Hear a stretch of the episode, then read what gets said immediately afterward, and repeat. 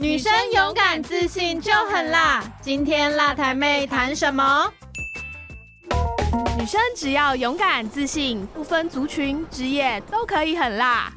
越在地越国际，在这里你可以听到从台湾观点出发的国际性别故事，也可以知道在台湾不同角落发生的女性人生。Hello，大家好，好久不见，欢迎再次来到女力众生相单元。这次呢，我们在讨论国际性别议题上呢，我们邀请到新奇来跟大家分享 APEC 的一些性别与国际相关的经验。欢迎新奇，大家好，我是新奇。嗨，新奇你好，我听说啊，你好像是刚到父权基金会没有很久，但是呢，已经就是从一开始就负责 APEC 的一个性别国际的业务哦。那我想请教一下，说你现在刚到 APEC 业务一年呐，那在以前你还没有进来基金会做这个工作的时候，你对 APEC 的认知是什么呢？那前面跟后面经过一年多以后，你有什么想法是不太一样的吗？其实真的蛮不一样的，就是以前只知道 APEC 好像是在做经济相关的东西。但是完全不知道，就是我来了基金会之后才知道啊，原来。APEC 里面它分很多不同的小组，然后竟然也有性别议题耶！就是我从来没有想过，因为我自己其实是性别背景出身的，研究所是念性别与国际发展，但是从来没有想到说，原来我可以在 APEC 这个那么经济的组织里面来做性别议题这样子。你说你提到你是性别跟国际相关的一个背景哦，那我想问一下，说那你在台湾看到的性别议题，跟你在 APEC 看到的性别议题有没有什么不太一样的地方？有，就是因为它 APEC 这个组织，它其实它是亚洲。跟太平洋地区，所以它其实横跨很多不同的国家，有二十一个经济体这样。那所以就是会看到说，原来不同国家其实都有不同关注的点。例如台湾这边，因为我们就是科技业很发达嘛，所以我们一直在 APEC 里面做的比较是女性参与这些科技呀，这些比较男性为主的领域，或者是科技当中要怎么样纳入性别观点，这是台湾比较关注的。但像是在中南美洲，他们会特别关注原住民妇女的一些权益，或者是性别暴力的问题，因为甚至他们听说他们这个女性杀戮的这个问题很严重。那例如在东南亚国家，他们其实很多女性都是在做微型创业，所以他们就会特别关注要怎么样帮助女性来进行创业。这样听起来好像就是还蛮多元的。那我还蛮意外的，就是说，因为你刚刚提到了台湾，然后提到了东南亚国家，然后也提到了中南美洲的国家。那因为像以 EPIC 来讲的话，大家想到会是亚洲跟太平洋，所以。中南美洲是有哪些国家是 APEC 啊？好，蛮意外的。对，就是它其实它的那个地图划分是，你只要有连着太平洋的这个国界，你都算是 APEC 里面。所以就包含秘鲁啊、墨西哥、智利，以中南美洲来讲，对。但是就是没有阿根廷啊，或是巴西，因为他们就没有临近太平洋这样子。哦，然后我知道的是，以亚洲这边来讲的话，大家以为说大概亚洲听到的几个国家都是，但后来发现其实缅甸跟柬埔寨就不是，对，印度也不是哦。对，就是咦，好像 APEC 的。二十一个经济体跟你想象的有一点点不太一样的，对。下次我们再来聊聊这个话题。那回来一下 APEC 的一个国际性别议题的工作，那你可以聊一下，就是你过去一年来你大概在做的工作内容跟主题会是什么呢？刚刚有说到，就是台湾它比较在推的是，就是女性在非传统领域的参与。那这个非传统领域的意思，就是传统上可能是以男性为主的产业，像是建筑业啊、农业啊、科技业啊等等的。那我们在过去一年就是做电。信业，那你做了这个电信业的工作之后，你有觉得什么可以给台湾或者是给其他就是在电信业里面的人的一些建议吗？其实我们有访谈了十个电信业的代表，像是女性的高阶主管啊，或是一些他们可能电信业推的政策做的很不错的一些企业这样子，然后就发现其实蛮有趣的，我才知道原来国外的一些大公司，他们其实很推这个 diversity and inclusion，那这就包含可能他们会想办法，就是让公司可以有多一点的多元的性别，或者是。是让整个公司的创造的这个文化是很 open 的、很包容性的，让每个人都会觉得啊，原来我属于公司的一份子，然后我愿意在这边努力这样子。在这边的话，你刚刚讲到就是这个多元的一个公司文化，这边就让我想到我以前在做另外一个计划的时候，有机会去跟就是 Intel 里面人资部的主管聊天，那请他分享 Intel 里面在人资方面的一些政策，然后我就对他们的内容的确非常的印象深刻，因为那时候也是几。年前的时候，可能还没有这么强调多元的一个公司文化。那时候，Intel 就有跟我聊到说，他们其实里面希望可以让女性的员工更团结，然后对公司更有认同感，也可以彼此的陪伴跟陪力，就会有专门女性的网络的一个团体。然后另外我也听他自己提到他在 Intel 里面的一些工作的经验分享。我那时候其实真的很喜欢他在讨论自己的工作经验上面带来的那种自信感，嗯让我觉得说，哇，原来想要成为一个像 role model 的人，通常 role model 就会是一个成功的代表嘛。那但是你感觉上，其实除了成功这个字以外，你更感觉到其实是自信心以及对自我的肯定。我觉得这点好厉害。自信心真的蛮重要的，因为我们有好几个受访者，他们都有提到说，女生比较容易没有自信。那例如，光是他们在求职的时候，可能业主他提的十个 criteria 你都要符合，但是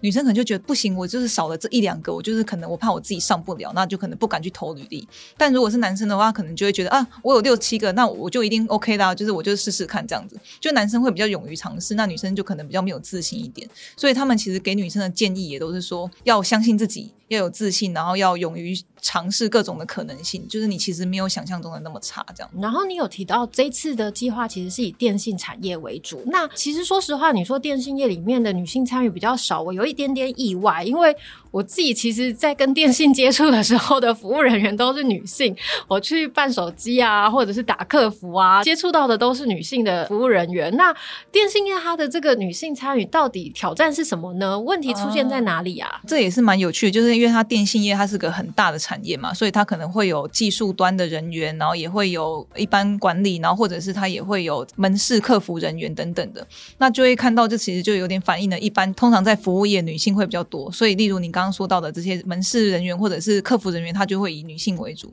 但如果到了技术端或者是到了往上阶层比较高的职位，那可能就会以男性为主。其实我们这次这个计划有做了一个研究，有去调查各国的或者是各个企业的女性的比例，那就发现确实在以整个劳动力来讲，女性在电信业的比例确实没有特别低，要百分之四十。但是随着它的阶级往上，到高阶主管可能就只有三十趴，那到了董事会成员就只有二十趴。那如果是在技术领域的部门，可能也就只有十几趴而已，就是会蛮明显的那个性别职业隔离的现象，性别职业天花板天花板跟隔离。隔离对。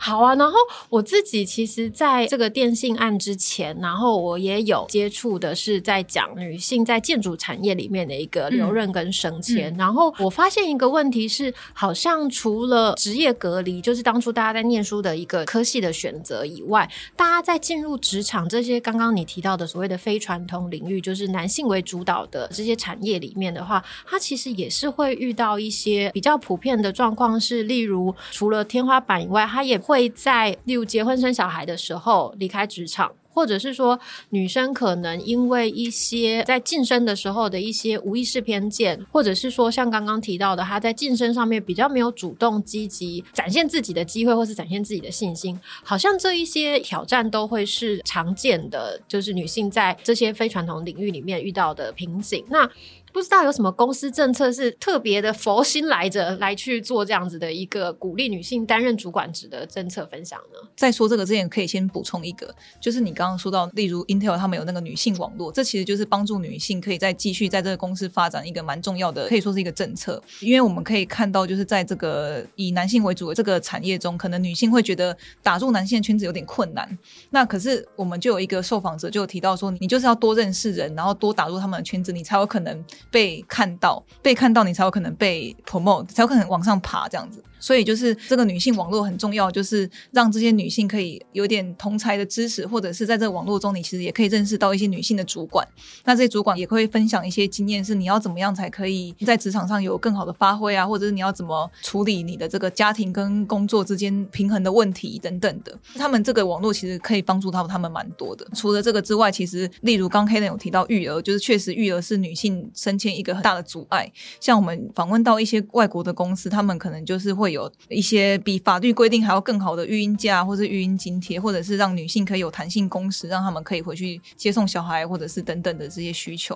那另外就是我知道是有些女性，她们确实会有需要是离开职场嘛，因为她们可能就要暂时请育婴留停等等。但是有一些公司他们会有很好的让你返回职场的 program，就是可以帮助你，即使你已经离开一两年，你还是确保你可以回到原本的职位。继续往上升这样。嗯，像我自己也是以建筑案的这个经验来说的话，我印象很深的是，我那时候访问了一个澳洲的工程公司，他的合伙人，那已经是高阶的，等于是主管职。那他合伙人就分享到说，他当初因为是工程师，然后怀孕之后，他其实很多时候是可以公司愿意让他远距工作，然后核心工时也会稍微缩短。那在他请育婴假回来的初期，其实公司也提供他除了弹性上下班以外。也会有一些友善设施，让他可以有机会带着小孩子一起进办公室。还有刚刚提到的一个适应期，就是不会要求员工在育婴假结束之后马上回到 full time 的一个工作形态，因为你可能才从长假中回来，那你可能没办法马上投入工作，会需要一点适应跟调整的时间。那这个公司那时候也有提供像他给他这样子的一个方案，让他能够回到职场的时候有一些重新熟悉。这个职场的新的上下班的时间啊，让身体也跟上这样子一个逻辑，然后也让他对于一个时间的安排可以更加的友善。我那时候印象很深的是，其实这对公司的成本来说蛮大的，但我觉得这真的是对女性回到职场上一个很棒的政策跟帮助。那刚刚啊，我讲到了就是我访谈的经验，然后你也讲到了你访谈的经验。那你在访谈当中有什么有趣的事情可以跟大家分享我们这次访谈其实有听到一些蛮有趣的故事，因为我自己其实从毕业之后，我的工作都是女性为主的工作，所以我比较没有那种在一堆男性里面工作经验。可是我们的受访者可能就提到说，例如有一个 Intel 的高阶主管，他就提到说，还是新人的时候，然后开始就是会参加公司的一些 social 的 event 什么的，然后就发现 dress code 是写它是一个 black tie event，就是你要戴黑色的领带的 event。可是她是女生呢，那她要穿什么呢？她其实有点愣住，就是我应该要穿晚礼服吗？还是我应该要跟大家一样穿西装，就是用黑色领带呢？等等的，就是原来就是在这个男性为主的领域，女生可能会有这种的困惑，或者是这种不太知道自己该怎么做的时候，这样子。我这边要穿插一个小故事，就是因为你提到服饰这件事情，又让我想到我当初访谈的一个内容，就是我当初在访问一样也是那位澳洲的工程师，然后他就有提到说，应该女生要给自己准备一个充满自信心的外表，然后让你可以 ready 好，然后对自己说你可以上战场了。他说这个是他自己有时候去外面谈一些业务，因为客户可能会有一些不自主的性别的偏见，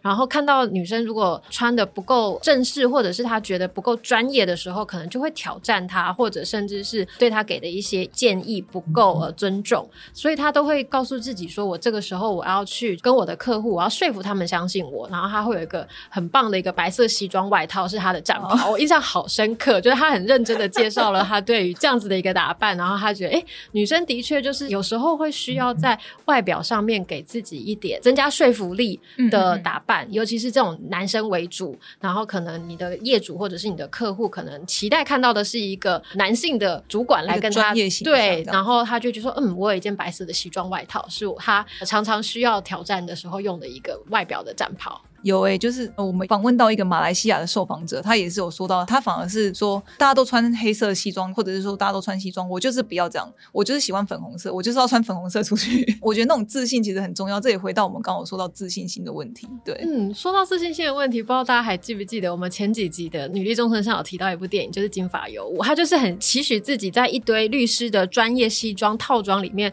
穿着桃红色，不是粉红色，是桃红色，非常抢眼、修身的，很展现自己好身材的洋装来去做一个辩护律师的一个工作，然后你就可以看到剧照，就是一片黑中一点桃红这样子，来代表他对于自己的专业的一个信心跟对自己的一个能力的肯定。然后想说，嗯，女生真的要就是从各方各面的来展现自己的自信心，这真的很重要。对。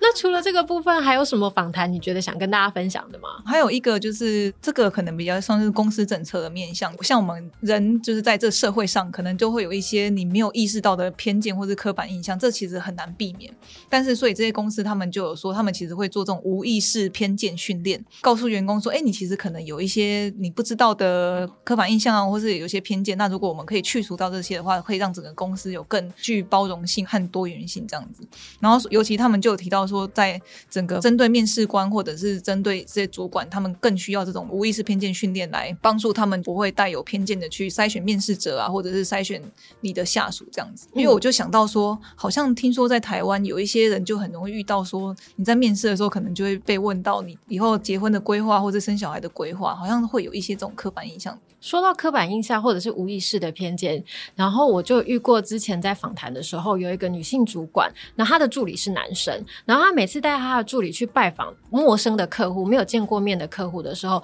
对方一看到他们两个人，都会以为那个他的助理是他的主管，觉得他才是那个助理。这个然后很常对，就会直接略过他去跟他的助理寒暄跟握手，然后他就会被认为只是一个来陪同主管开会的助理，然后被晾在旁边。这就是回到刚刚讲到，所以他通常都要穿的更加的专业跟有气势来强调，他才是那个 lead person，我才是来这里跟你对谈的那个主要的关键人物。这样，我就觉得，嗯，有时候大家不是真的想要忽略女性的努力，但是这种无意识的性别偏见真的很容易出现在工作或者是生活当中。对。不过，就是从无意识偏见啊，我又想到一件事情，因为这个说到的比较是我们在生活中各种你隐藏看不到的性别不平等现象。那不知道大家知不知道这种性别薪资差距这件事情？其实我们平均下来，女生的薪资是比男生低的，也就是说，女生可能会比男生多做更多，其实拿不到薪水的工作，可以这样讲。所以就是这次很有趣的，就是我在访谈在做联络这些电信业的时候，有一家纽西兰的电信公司很有趣，就是他们是用 email 来做这件事情。就是我那个时候只是写信跟。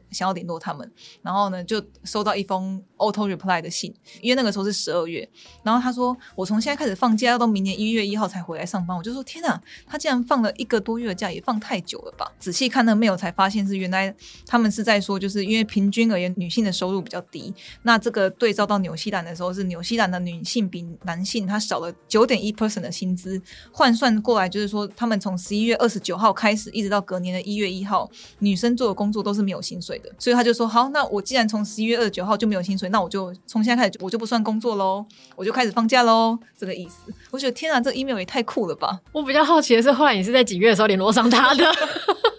但还还好，是他们应该真的只是个就是提醒的，没有他不是真的就真的放假，他是要提醒说哦，其实是有这件事情的，哦，但他还是有回信了，还好还好。我以为他就跟着圣诞节假期一起，就是嗨，一月一号见。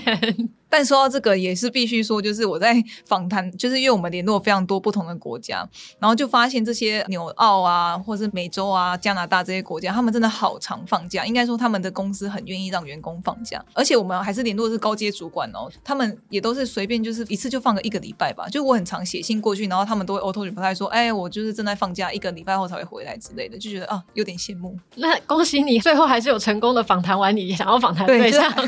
还好到最后还是有联络的。也发现，就是因为以前可能会觉得陌生拜访这件事情很可怕，就是担心说他们好像可能会不回我啊，或者是什么的。后来发现，哎，其实有时候没有想象中那么困难。就最后还是访问到，例如美国的 Verizon 是一个非常大的电信公司，或者是加拿大的 Telus 之类的这些大公司都有联络到，这样蛮开心的。其实突然间觉得国际友人好友善哦，真的。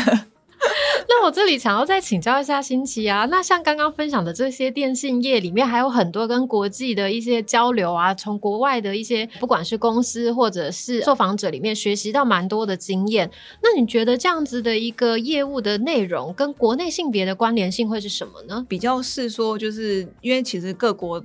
面对的性别不平等问题可能都蛮像的，当然是有一些社会文化差异啦，但就是结构性的因素很类似，所以其实我觉得好像都是我们可以互相学习参考。像是女性无法兼顾事业和家庭的问题，这可能各国都有，所以我们这次在电信业中看到的一些最佳范例啊，我们其实就是可以看到说，哎，原来他们可以这样子做，那是不是我们台湾这边也可以学习？那可以。让整个的女性的职场发展可以更好，这样子。像是我们就看到有一些大公司，他们其实是有提供比法律规定还要更好的育婴假或是育婴津贴。那甚至因为我们知道有些女性她真的是必须离开职场来照顾小孩，那他们也都会有非常好的这个返回职场的 program，就是确保说这些育婴留停啊或这些女性她们可以回来职场，而且是可以回到他们原本的工作岗位。我觉得这是对于女性在职场的发展上面还蛮重要的。或者是像刚刚提到的无意识偏见训练，我也觉得台湾这边如果可以执行的话，其实真的应该会蛮有帮助的。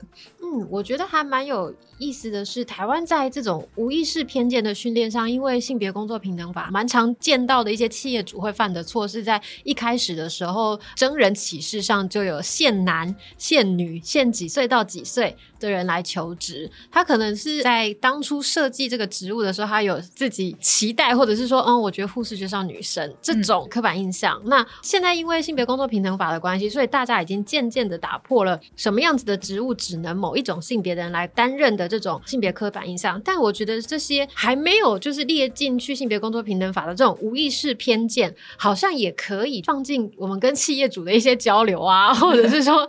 透过我们的工作的一些宣导，来让更多人可以意识到说，哦，你在工作面试的时候，不管你是雇主或者是你是被面试的人，你都可以就是尽量的避免自己发表出无意识偏见的言论，或者是遭到无意识偏见的一些询问等等。对，我觉得台湾好像真的可以学习一下 像这样子的一个，我就想说，就是这些面试官就是不要再问别人的未来的什么生育的计划啊什么之类的，这真的不重要。那我说到生育的计划啊，实际上以台湾来讲的话。妇女经济其实很难避开的，就是一个育儿政策。那国际上面有什么你觉得也可以拿来分享的育儿政策来做讨论交流吗？最近是刚好前几个礼拜吧，才刚参加秘鲁，他们就是有举办的这样的一个育儿政策的交流会。但应该说他们会收集一些资料啦，那我们就去参加，然后就也看到说，哎，原来例如澳洲，他们就是有很完善的整个公共的育儿体系，还包含例如他们是有一天的托育服务，然后很多不同类型，可以让你有不同需求的人可以有不同的选择。然后除了他们本身是公共的托育之外，他们还会有另外有补助，就他们有很大的根据不同的薪资的层级有不同的补助，这样子就会觉得哎，他们好像又可以有公托，然后又还在结合补助，就是做的好蛮好的。这些就是好像也是台湾可以参考的部分。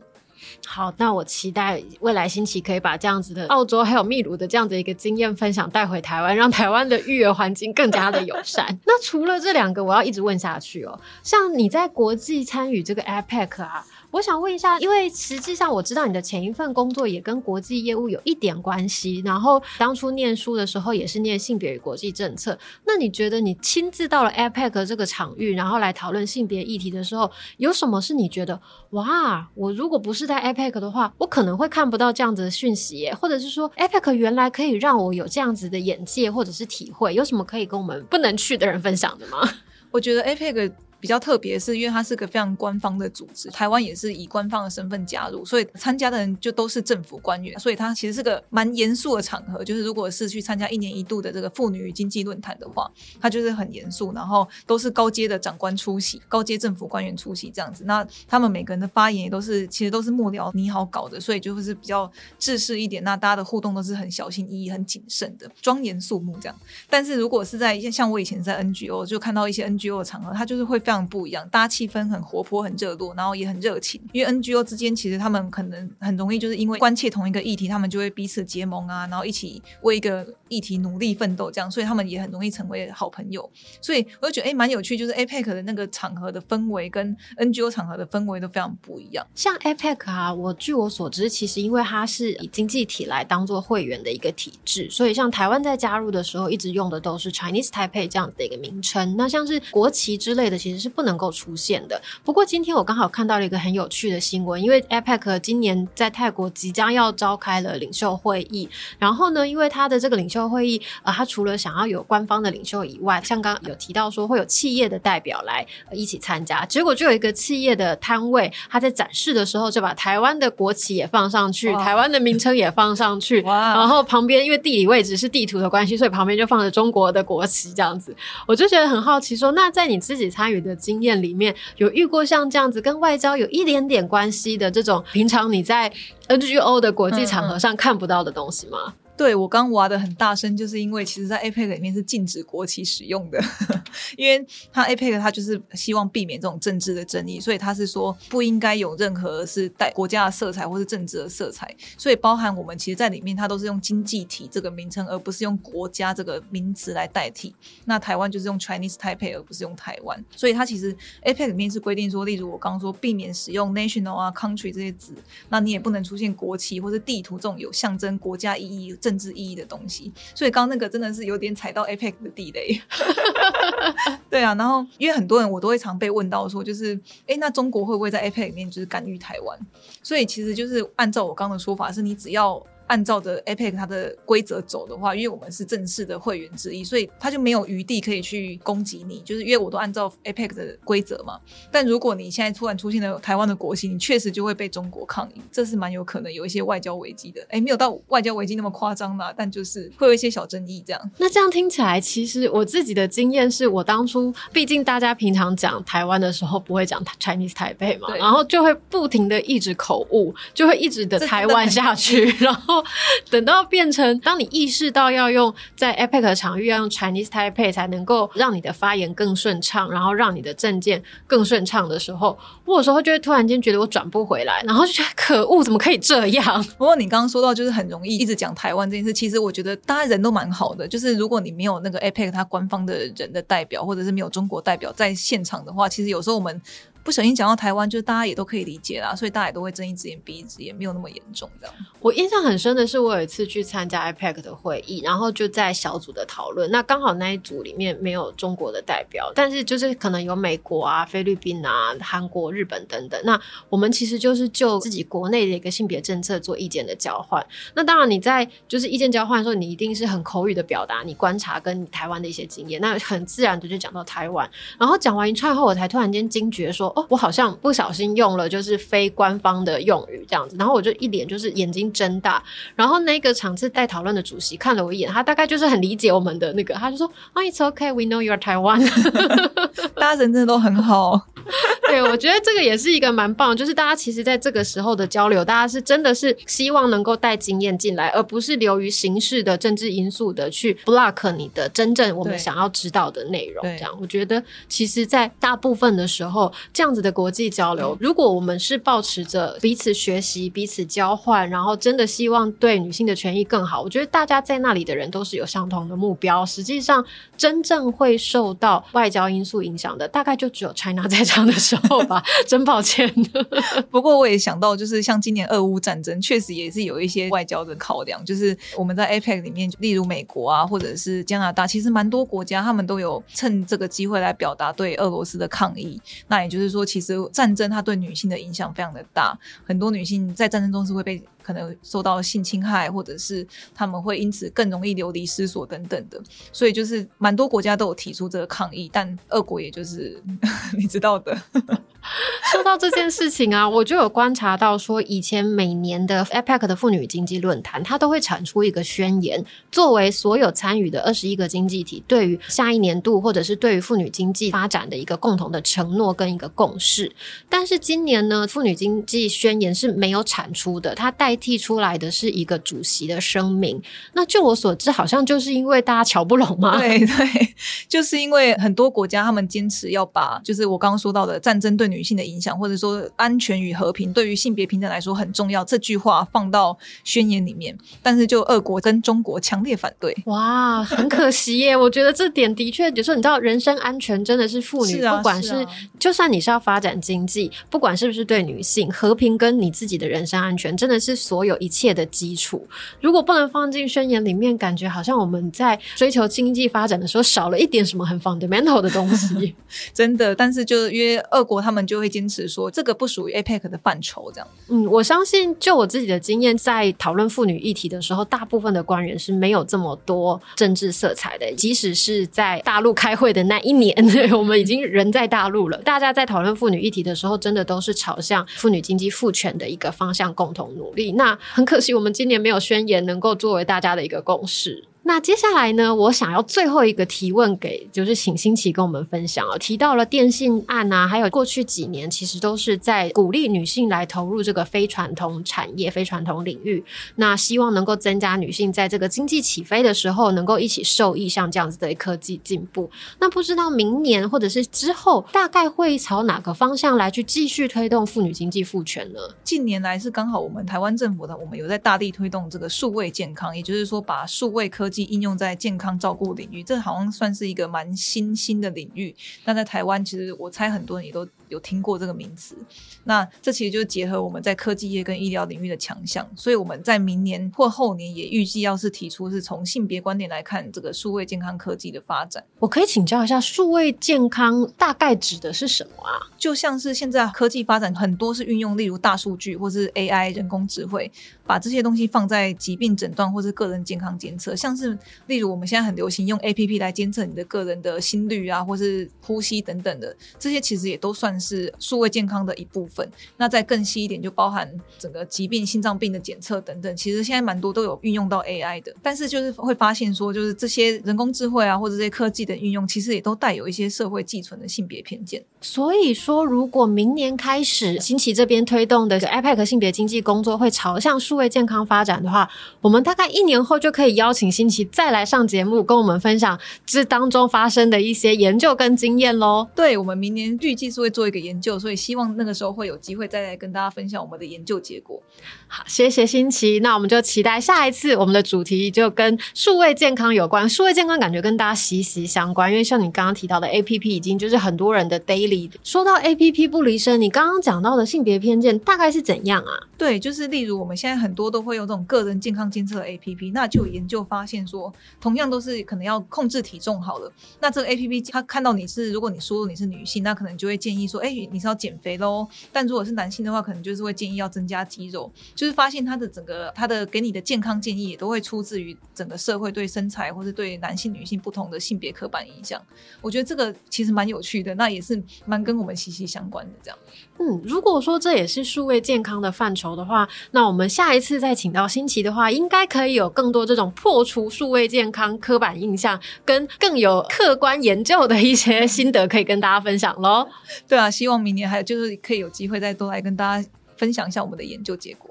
好，那我们今天就谢谢新奇来跟我们讲一下 APEC 的数位，还有就是整个性别跟经济议题的一个近期的发展，跟他自己的观察。那我们再次谢谢新奇，那我们期待下次再见，拜拜。